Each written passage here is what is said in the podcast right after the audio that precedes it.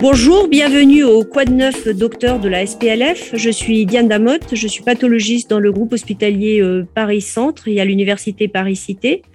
Et je vais vous préciser en cinq minutes les nouveautés sur les bases biologiques de l'immunothérapie du cancer du poumon.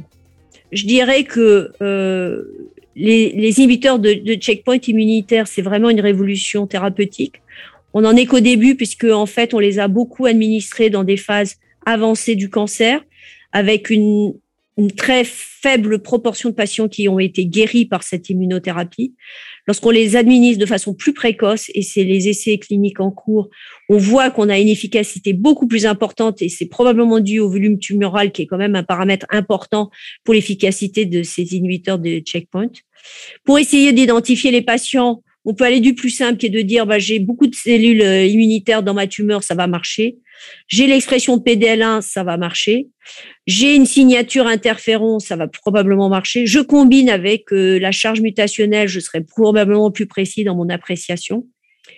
Et puis, euh, et puis reste toutes les nouvelles immunothérapies qui, pour l'instant, sont quand même du domaine de la découverte et pour lesquelles on aura peut-être besoin d'autres biomarqueurs.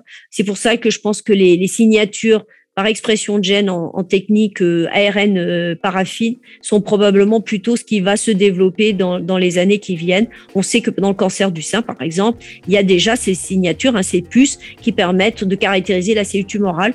Je pense que l'avenir, c'est des puces qui caractérisent la cellule tumorale du cancer du poumon et, la, et, et les cellules immunitaires qui sont dans le stroma tumoral. Voilà, je vous remercie.